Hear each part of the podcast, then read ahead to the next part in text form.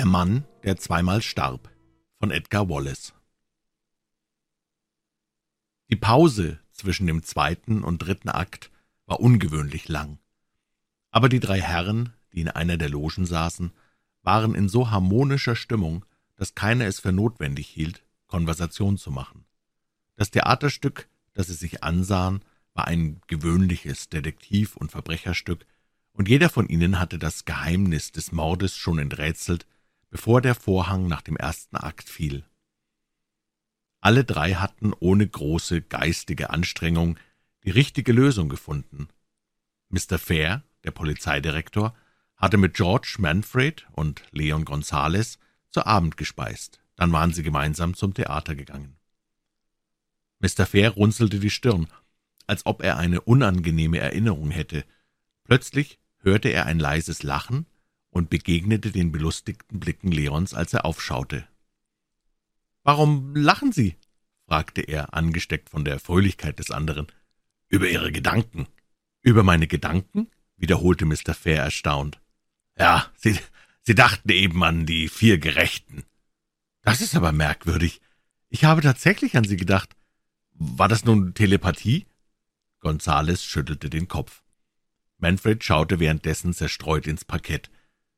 Nein, es war keine Telepathie, erwiderte Leon. Ich konnte Ihre Gedanken von Ihrem Gesichtsausdruck ablesen. Aber ich habe doch kein Wort von diesen Kerlen gesagt. Wie, wie kommen Sie denn darauf? Der Gesichtsausdruck, besonders der Ausdruck der Erregung, gehört in die Kategorie der primitiven Instinkte. Sie sind nämlich nicht gewollt, nicht beabsichtigt. Leon war nun bei seinem Lieblingsthema. Wenn ein Billardspieler zum Beispiel einen Ball gestoßen hat, so verrenkt er gewöhnlich seinen Körper je nach der Richtung, die der Ball nimmt. Sie haben doch sicher schon einmal die Verdrehungen eines solchen Spielers beobachtet, der die zweite Kugel nur um ein geringes verfehlt. Ein Mann, der mit der Schere ein Stück Tuch abschneidet, kaut unwillkürlich, und ein Ruderer bewegt seine Lippen bei jedem Ruderschlag. Wir nennen das unwillkürliche Bewegungen. Bei Tieren können Sie dasselbe bemerken. Gibt es denn tatsächlich einen feststehenden Gesichtsausdruck, für den Gedanken an die vier Gerechten? fragte Mr. Fair lächelnd. Leon nickte. Es würde sehr lange dauern, das genau zu beschreiben, aber ich will Sie nicht täuschen. Ich habe Ihre Gedanken weniger gelesen als vermutet, indem ich Ihnen folgte. Die letzten Worte des Aktes, den wir eben sahen, wurden von einem theatralischen Geistlichen gesprochen. Gerechtigkeit. Es gibt eine Gerechtigkeit, die über dem Gesetz steht. Ich sah, dass Sie die Stirn runzelten und dann dem Redakteur des Megafon zunickten, der in der anderen Logenreihe sitzt. Es fiel mir ein, dass Sie für diese Zeitung einen Artikel über die vier Gerechten geschrieben haben. Ach, Sie meinen den kleinen Nachruf für den armen Vollmouth? verbesserte Mr. Fair. Ja, nun verstehe ich.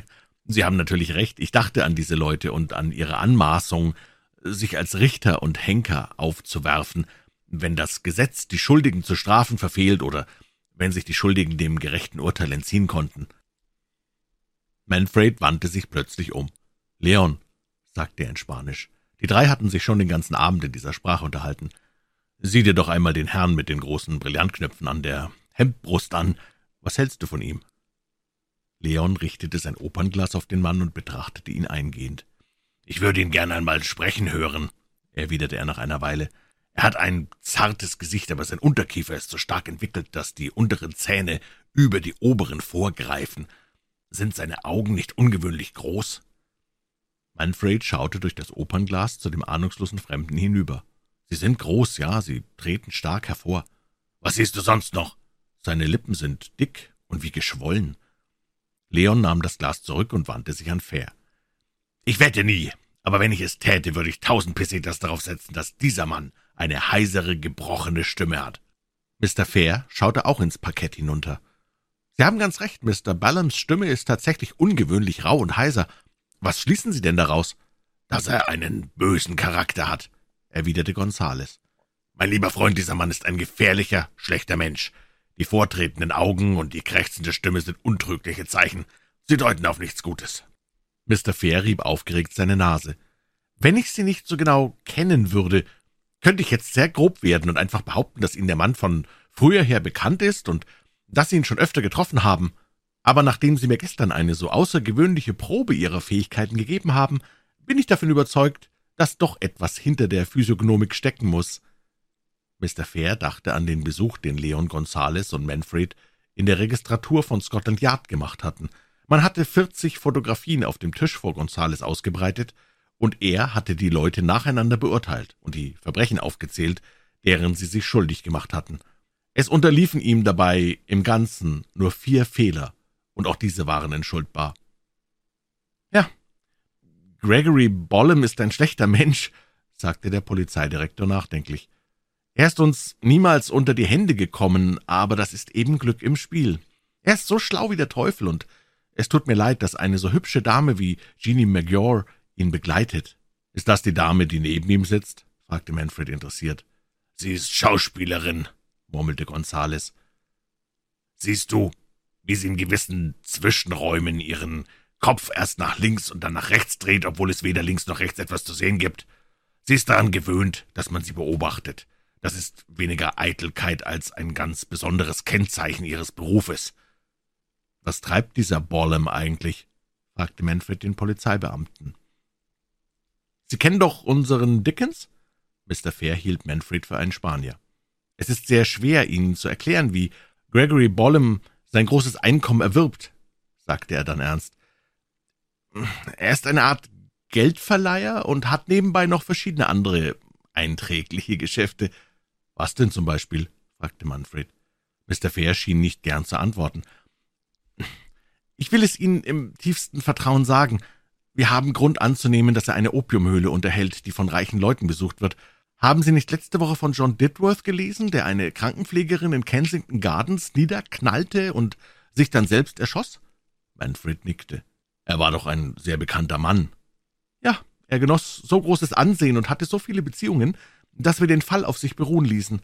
Es hätte zu viel Staub aufgewirbelt. Er starb am nächsten Tag im Hospital, und die Ärzte erklärten, dass er unweigerlich unter dem Einfluss eines indischen Rauschgiftes stand. In den wenigen Augenblicken, in denen er noch zum Bewusstsein kam, erzählte er dem Arzt, dass er in der Nacht vorher betrunken war und schließlich in einer Art Opiumhöhle landete. Von der Zeit an konnte er sich auf nichts mehr besinnen, bis er im Hospital aufwachte. Er starb, ohne zu wissen, dass er dieses grässliche Verbrechen begangen hatte. Zweifellos hat er unter dem Einfluss dieses Rauschgifts in einer Art Wahnsinn die erste Person niedergeschossen, die ihm begegnete. »War er in Mr. Bollems Opiumhöhle?« fragte Gonzales interessiert. In diesem Augenblick erhob sich der Vorhang wieder, und sie konnten ihre Unterhaltung nur noch flüsternd fortsetzen. »Das wissen wir nicht genau. In seinem Delirium hat er allerdings Bollems Namen erwähnt. Wir haben alles getan, was in unseren Kräften stand, um es herauszubringen. Bollem ist Tag und Nacht beobachtet worden. Alle Lokale, die er besucht hat, haben wir durchforscht, aber wir haben nichts gefunden, was ihn in irgendeiner Weise belasten könnte.« Leon Gonzales hatte seine besonderen Eigentümlichkeiten. Morgens um neun Uhr beim Frühstück war er am lebhaftesten und leistungsfähigsten. Am nächsten Morgen legte er die Zeitung hin und fragte, »Was ist eigentlich Verbrechen?« »Mein lieber Professor«, sagte Manfred feierlich, »das will ich dir sagen. Es ist die Abweichung von den Gesetzen, welche die menschliche Gesellschaft beherrschen.« »Das ist eine abgegriffene Erklärung. Mein lieber George, um neun Uhr morgens bist du immer etwas fade. Hätte ich dich um Mitternacht gefragt, so hättest du mir geantwortet, dass jede Handlung ein Verbrechen ist, die absichtlich deinen Nächsten verletzt oder schädigt.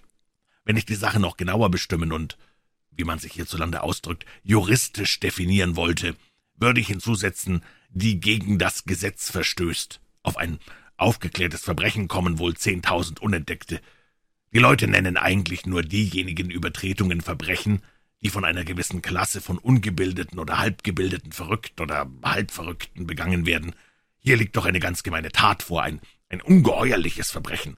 Wir haben hier einen Mann, der die Lebenskraft junger Menschen zerstört und ihr Glück erbarmungslos mordet. Hier ist einer, der Männer und Frauen in den Schmutz zieht, sie in ihren eigenen Augen herabsetzt und allen Ehrgeiz, alles Aufwärtsstreben in ihnen tötet, nur damit er in einem gewissen Luxusleben schneeweiße Wäsche tragen, teure Weine trinken und die feinsten Leckerbissen essen kann. »Wen meinst du denn eigentlich?« fragte Manfred. »Er wohnt in Nummer 93 Jermyn Street. Er ist sozusagen unser Nachbar.« »Ah, ach so, du sprichst von Mr. Ballum?« »Allerdings«, erwiderte Gonzales ernst. »Heute Abend werde ich als ein ausländischer Artist ausgehen und mir viel Geld in die Tasche stecken, ich habe die Absicht, mich auf Tod und Leben zu amüsieren, und ich zweifle nicht, dass ich früher oder später dabei mit Mr. Bollem zusammentreffe. Sehe ich eigentlich wie ein Detektiv aus, George? fragte er unvermittelt. Du siehst eher wie ein genialer Klaviervirtuose aus, sagte George. Gonzales rümpfte die Nase. Du kannst sogar morgens um neun Uhr schon recht unausstehlich sein. Die Verbrecher haben mit zwei Gefahrenmomenten zu rechnen, wenn sie darauf ausgehen, schnell und leicht zu Reichtum zu kommen. Zunächst besteht das Risiko der Entdeckung und Bestrafung, sowohl für wohlhabende als für arme Verbrecher, und außerdem können sie viel Geld verlieren, das sie angelegt haben, um sich damit noch größere Summen anzueignen. Der Verbrecher, der Geld in ein Geschäft steckt, läuft die geringste Gefahr, entdeckt zu werden. Aus diesem Grunde werden gewöhnlich auch nur die Mittellosen und die Dummen gefasst und zur Verantwortung vor den Richter gezogen, während die Wohlhabenden selten auf der Anklagebank sitzen. Mr. Gregory Bollem hatte früher bei einer Auktion drei Häuser in der Montagu Street, Portland Place gekauft. Sie standen nebeneinander und bildeten einen Block für sich. Das erste war als Bürogebäude vermietet, ein Rechtsanwalt hatte das Erdgeschoss belegt, im ersten Stock befanden sich die Räume eines Wein- und Spirituosenhändlers. Der zweite Stock enthielt eine Reihe einfacher Zimmer, in denen Mr. Gregory Bollem seine Geschäfte abwickelte. Außerdem benutzte er auch das Kellergeschoss, das er vollständig hatte ausbessern und herrichten lassen. Hier war, wenn auch gerade nicht ein komfortables, so doch nettes und sauberes Lager angelegt. Durch den Keller konnte man unter anderem auch zu einer neuen Garage kommen, die für einen Teilhaber Mr. Bollems eingebaut worden war. Nur die Bauarbeiter, die bei den Reparaturen beschäftigt waren, wussten, dass man auch von einem Haus in das andere gelangen konnte, und zwar durch eine Tür im Keller, die schon vor dem Verkauf der Häuser bestand, oder durch einen neuen Zugang in den Büroräumen Mr. Bollems. Das dritte Haus beherbergte die Räume des Internationalen Artistenclubs. Die Polizei war Mr. Bollem niemals dorthin gefolgt, weil er niemals dorthin gegangen war, wenigstens nicht durch den vorderen Haupteingang. Der Artistenclub hatte unter seinen Räumen auch einen Ruhesalon, und hier war Mr. Bollem manchmal erschienen, als ob er ein Zauberer wäre. Er hatte dann eine kleine, ausgewählte Gesellschaft getroffen und sie durch eine wohlverborgene Seitentür in das Erdgeschoss des Mittelhauses geführt, welches das ansehnlichste der drei Gebäude war. Hübsche Gardinen hingen an allen Fenstern. Hier wohnte Mr. Raymond, ein älterer, achtbarer Herr mit seiner Frau. Es war seine Gewohnheit, jeden Morgen um zehn Uhr ins Geschäft zu gehen. Sein blitzblanker Zylinder saß dann immer etwas kühn auf dem Kopf, unter dem Arm schaute ein zusammengerollter Regenschirm hervor, und im Knopfloch prangte eine Blume. Die Polizei kannte ihn vom Ansehen, und die Polizisten des Bezirks grüßten ihn freundlich. In früheren Zeiten hatte dieser Mr. Raymond einen prachtvollen, weißen Bart und bezog ein verhältnismäßig hohes Einkommen, indem er Bettelbriefe schrieb und leichtgläubige, mitfühlende alte Damen besuchte, um ihren Geldbeutel zu erleichtern. Damals führte er allerdings einen ganz anderen Namen und genoss auch nicht den guten Ruf, dessen er sich in der Montagu Street erfreute. Aber jetzt war er glatt rasiert, sah aus wie ein pensionierter Admiral und erhielt vier Pfund wöchentlich dafür, dass er jeden Morgen um zehn Uhr aus dem Hause ging, seinen tadellosen Zylinder kühn durch die Straßen trug, den zusammengerollten Regenschirm unter den Arm klemmte und eine Blume im Knopfloch trug. Die meiste Zeit des Tages verbrachte er in der Guildhall-Bibliothek. Um fünf Uhr abends kam er dann wieder heiter und guter Dinge in seine Wohnung zurück. Wenn er sein schweres Tagwerk vollendet hatte, ging er mit seiner Frau in das kleine Wohnzimmer und dort spielten sie Karten. Sie unterhielten sich dabei lustig und vergnügt, aber ihre Ausdrücke waren keineswegs salonfähig. Im Obergeschoss dieses Mittelhauses befand sich ein geheimnisvoller, luxuriös eingerichteter Salon. Dort frönten hinter dreifach schwarzen Samtvorhängen Männer und Frauen Tag und Nacht dem Opiumrauchen. Mr. Bollem hatte die Trennungswand zwischen zwei Zimmern herausbrechen lassen und dadurch einen kleinen Saal geschaffen, der unter seiner persönlichen Aufsicht auf das prächtigste ausgestattet worden war. Dieser Raum war nur zum Opiumrauchen bestimmt. Wenn jemand Haschisch bevorzugte, konnte er sich diesen Genuss im Erdgeschoss verschaffen. Zuweilen erschien auch Mr. Bollem selbst, um eine Pfeife von diesem träumeerzeugenden Kraut zu rauchen, aber gewöhnlich beschränkte er seine Besuche auf besondere Gelegenheiten, zum Beispiel die Einführung eines neuen lukrativen Kunden. Merkwürdigerweise hatten die Rauschgifte keinen gesundheitsschädigenden Einfluss auf ihn, worauf er sehr stolz war. Auch jetzt rühmte er sich wieder einem neuen Gast gegenüber. Es war ein reicher spanischer Artist, den einer seiner Agenten aufgegriffen hatte und zum Internationalen Artistenclub gebracht hatte. »Mir schadet es auch nicht«, erwiderte der Fremde und wehrte einen gelbgesichtigen Chinesen ab, der ihm eine Opiumpfeife anbieten wollte. Nur bringe ich für gewöhnlich meinen eigenen Stoff mit.« Bollem neigte sich neugierig vor, als der Spanier eine grünlich harzige Pille aus einem kleinen silbernen Kasten herausnahm. »Was ist denn das?« fragte er neugierig. »Das ist meine eigene Mischung. Cannabis, Indica, Opium und etwas türkischer Tabak. Sie ist noch milder als Opium und die Wirkung noch viel wundervoller.« »Das können Sie oben aber nicht rauchen«, meinte Bollem kopfschüttelnd. »Versuchen Sie ruhig eine Pfeife Opium, alter Knabe.« Aber der alte Knabe, der trotz seiner weißen Haare noch sehr jung war, ließ sich nicht überreden. »Das macht nichts, ich kann ebenso gut auch zu Hause rauchen. Ich bin eigentlich nur aus Neugierde hergekommen.« Mit diesen Worten erhob er sich, um zu gehen. »So eilig werden Sie es doch wohl nicht haben«, erwiderte Bollem hastig. »Wir haben unten im Erdgeschoss noch einen Salon für die Hanfraucher. Die Leute hier oben können den Geruch nicht vertragen. Ich werde mit Ihnen hinuntergehen und einmal Ihre neue Mischung ausprobieren. Nehmen Sie Ihren Kaffee mit.« Der untere Salon war ganz leer. Sie suchten sich einen bequemen, weichen Divan aus und nahmen dort Platz. »Meine Mischung können Sie mit einem einfachen Streichholz anzünden. Sie brauchen keinen Spirituosenkocher dazu«, sagte der Fremde. Bollem nickte an seinem Kaffee und betrachtete argwöhnisch die Pfeife, die ihm Gonzales anbot. »Ich wollte Sie noch etwas fragen. Verursacht Ihnen der Betrieb eines solchen Lokals nicht schlaflose Nächte?« »Nun seien Sie doch nicht wunderlich.« Mr. Bollem steckte seine Pfeife gemächlich an und rauchte mit offenbarer Befriedigung. Wirklich eine gute Mischung. Weshalb sollte ich denn schlaflose Nächte haben? Nun, es werden doch viele Leute hier aus ihrem Gleis geworfen. Ich meine, die Leute, die diese Rauschgifte zu sich nehmen, werden doch alle früher oder später ruiniert. Das ist Ihre Sache, es geht mich nichts an, sagte Mr. Bollem selbstzufrieden. Dafür haben Sie aber auch eine ganze Menge Vergnügen genossen. Wir haben eben nur ein Leben und wir müssen alle einmal sterben. Manche Menschen sterben aber zweimal, erwiderte Leon trocken. Menschen, die ihr Bewusstsein unter dem Einfluss dieser schädlichen Gifte verlieren und zu Mördern geworden sind, wenn sie wieder aufwachen. Im Osten gibt es ein Rauschmittel, das die Eingeborenen Baal nennen. Es macht die Menschen rasend und wahnsinnig. Ah, das interessiert mich nicht. Bollem wurde ungeduldig. Ich habe auch nicht mehr viel Zeit. Wir müssen schnell machen, dass wir mit dem Rauchen zu Ende kommen. Heute Abend besucht mich eine Dame. Ich habe noch eine Verabredung die ich einhalten muss, alter Freund, meinte er lachend. Im Gegenteil, diese Frage interessiert Sie sehr, und selbst wenn Sie sich mit Miss McGraw verabredet haben. Mr. Bollem starrte ihn erstaunt an. Zum Teufel! Wovon reden Sie denn überhaupt? fragte er heftig. Obwohl Sie diese Verabredung haben, muss ich Ihnen mitteilen, dass dieses Rauschgift Baal, das die Menschen zu Amokläufern macht, stärker ist als irgendein anderes Mittel, das Sie hier in Ihrem Lokal verabreichen. Was hat denn das mit mir zu tun? brummte Bollem. Sehr viel, entgegnete Leon kühl. Sie rauchen gerade ein doppeltes Quantum von dem, was ein gewöhnlicher Mensch vertragen kann. Mit einem Schreckensschrei sprang Bollem auf. Aber er konnte sich später nicht mehr auf die weiteren Vorgänge besinnen. Es war ihm nur, als ob ihm irgendetwas den Schädel spaltete, ein entsetzliches Licht blendete seine Augen, und dann schienen Tausende von Jahren an ihm vorüberzuziehen, eine Ewigkeit lang wurde er von grellen Blitzen geschreckt, donnerähnliche Geräusche betäubten seine Ohren, er hörte flüsternde, geheimnisvolle Stimmen, und eine namenlose Unruhe bemächtigte sich seiner.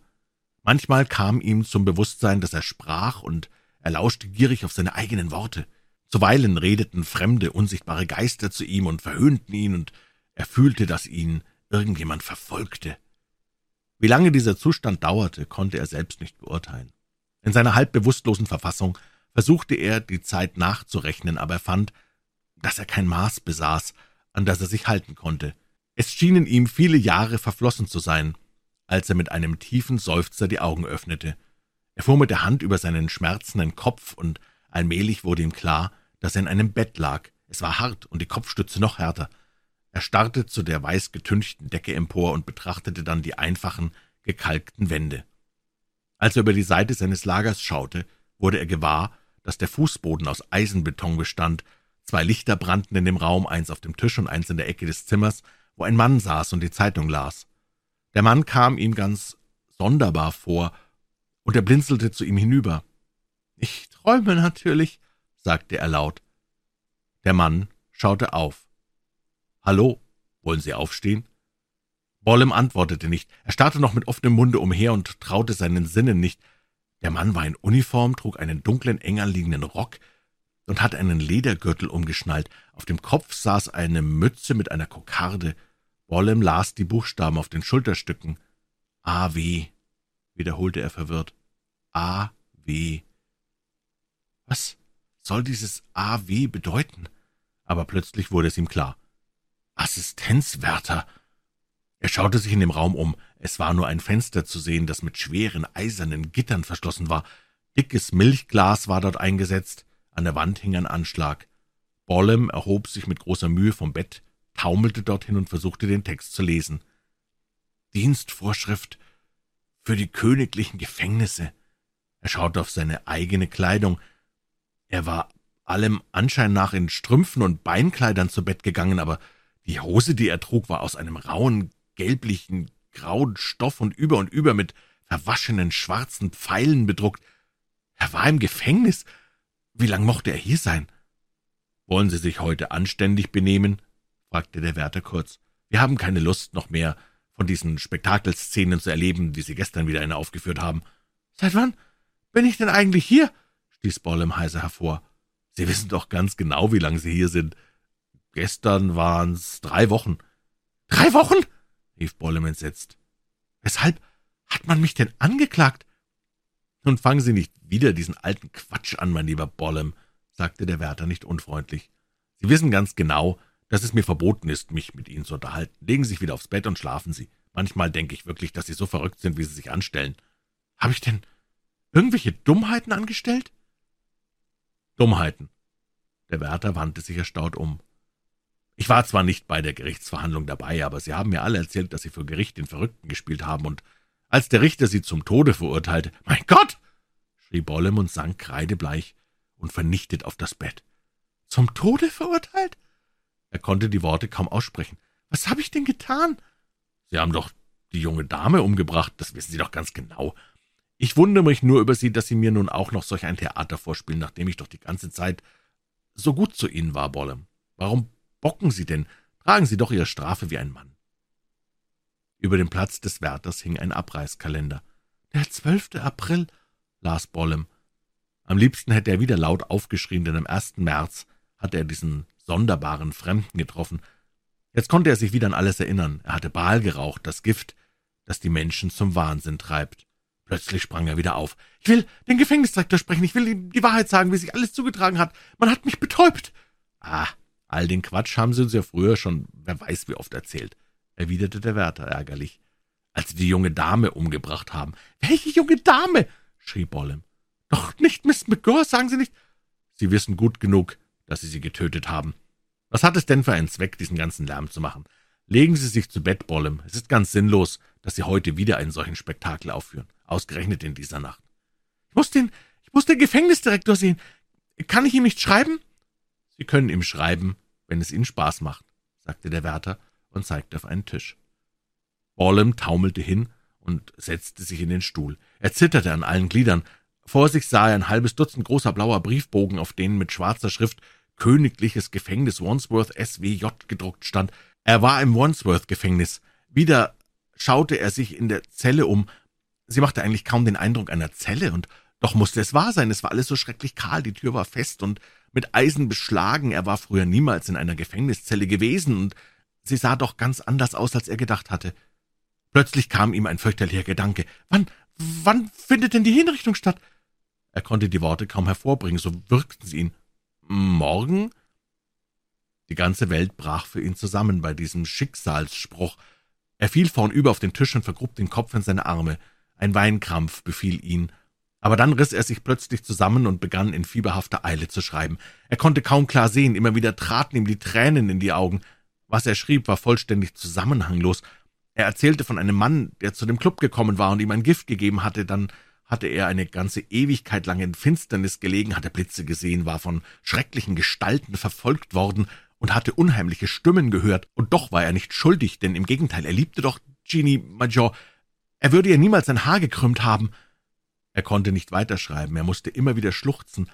Aber vielleicht war dies alles nur ein schrecklicher Traum, vielleicht stand er immer noch unter dem Einfluss dieses höllischen Rauschgiftes. Er schlug mit aller Gewalt gegen die Wand und schrie dann vor Schmerz laut auf. Lassen Sie das bleiben, sagte der Wärter streng. Jetzt legen Sie sich sofort wieder zu Bett. Bollem schaute auf seine blutenden Knöchel. Es war bittere Wahrheit, es war kein Traum, es war wahr, wahr. Er lag auf dem Bett und verlor das Bewusstsein wieder. Als er aufs Neue erwachte, saß der Wärter immer noch auf seinem Platz und las die Zeitung. Es schien ihm, als ob er wieder eine halbe Stunde im Halbschlaf gelegen hätte, obwohl es in Wirklichkeit nur ein paar Minuten gewesen waren. Und jedes Mal, wenn er wieder aufschreckte, sagte eine Stimme in ihm, »Heute Morgen musst du sterben.« Einmal sprang er in unheimlicher Angst vom Bett auf und schrie laut vor Furcht. Der Wärter musste ihn wieder niederdrücken. Wenn Sie noch mehr solchen Unfug machen, muss ich einen anderen Beamten rufen, dann binden wir Sie ans Bett fest. Warum tragen Sie es denn nicht in aller Ruhe wie ein Mann? Es ist für Sie doch nicht schlimmer als für das arme Mädchen, sagte der Wärter böse. Bollem lag nun still und fiel wieder in einen längeren Schlaf, aus dem er plötzlich erwachte, als der Wärter ihn an der Schulter berührte. Er sah, dass seine eigenen Kleider sorgfältig zusammengefaltet auf dem Stuhl vor seinem Bett lagen. Eilig kleidete er sich an und schaute sich suchend um. »Wo ist mein Kragen?« fragte er zitternd. »Sie brauchen noch keinen Kragen«, erwiderte der Wärter mit grimmigem Humor. »Nehmen Sie sich doch endlich zusammen. Andere Leute haben das auch durchmachen müssen. Soviel ich weiß, haben Sie doch eine Opiumspelunke gehabt. Viele haben dort ihren Verstand verloren und sind dann auch zu uns gekommen. Die haben es auch ausgehalten. Nun ist die Reihe eben an Ihnen.« Bollem setzte sich auf die Kante seines Bettes und vergrub das Gesicht in den Händen. Plötzlich öffnete sich die Tür und ein Mann kam herein. Er war schlank, hatte einen roten Bart und rötliche Haare. Der Wärter packte den Gefangenen an den Schultern, stellte ihn auf die Füße und drehte ihn um.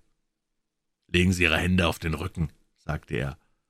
Bollem brach der kalte Angstschweiß aus, als er fühlte, dass seine Handgelenke zusammengebunden wurden. Dann ging das Licht aus. Es wurde ihm eine Kappe über das Gesicht gezogen, und er glaubte, Stimmen hinter sich zu hören. Er war nicht darauf vorbereitet zu sterben, seine Nerven würden ihn im Stich lassen, das fühlte er jetzt, aber er hatte doch immer gehört, dass bei solchen Gelegenheiten ein Geistlicher zugegen sein musste. Zwei Leute fassten ihn an den Armen und führten ihn langsam vorwärts durch die Tür über einen Hof, dann durch eine andere Tür. Der Weg schien endlos zu sein, und einmal gaben seine Knie nach. Gleich darauf hielten sie an. »Bleiben Sie, wo Sie sind.« Es wurde ihm eine Schlinge ums Genick gelegt, und er wartete, wartete verzweifelt und in Todesangst. Minuten vergingen, die ihm wie Stunden erschienen. Plötzlich hörte er schwere Schritte, dann packte ihn jemand am Arm. »Was machen Sie denn hier, mein Herr?« fragte eine Stimme. Die Kappe wurde ihm vom Gesicht gerissen. Er stand auf der Straße, es war Nacht. Neben ihm brannte eine Straßenlaterne. Der Mann, der ihn neugierig betrachtete, war ein Polizist. »Sie haben ja einen Strick um den Hals«, Jemand hat Ihnen die Hände auf den Rücken zusammengebunden? Hat man Sie überfallen? Der Polizist schnitt die Stricke durch. Oder wollen Sie mir etwa einen Schabernack spielen? fragte der Vertreter des Gesetzes. Ich bin erstaunt, so ein alter Herr wie Sie mit weißen Haaren. Vor sieben Stunden war Gregory Bollems Haar noch schwarz gewesen. Leon Gonzales hatte ihm ein Betäubungsmittel in den Kaffee geschüttet und ihn dann durch die Tür im Keller auf den großen Hof geführt, der hinter dem Club lag. Hier befand sich die neue Garage, die Leon entdeckt hatte, als er den Platz auskundschaftete, und hier konnten Gonzales und Manfred ungestört die Komödie in der angeblichen Verbrecherzelle mit ihm aufführen. Das blaue Briefpapier hatten sie sich besonders für diesen Zweck beschafft. Ein Exemplar der Dienstvorschriften für die königlichen Gefängnisse hatte ihnen Mr. Fair geschenkt, ohne allerdings zu wissen, wozu es dienen sollte.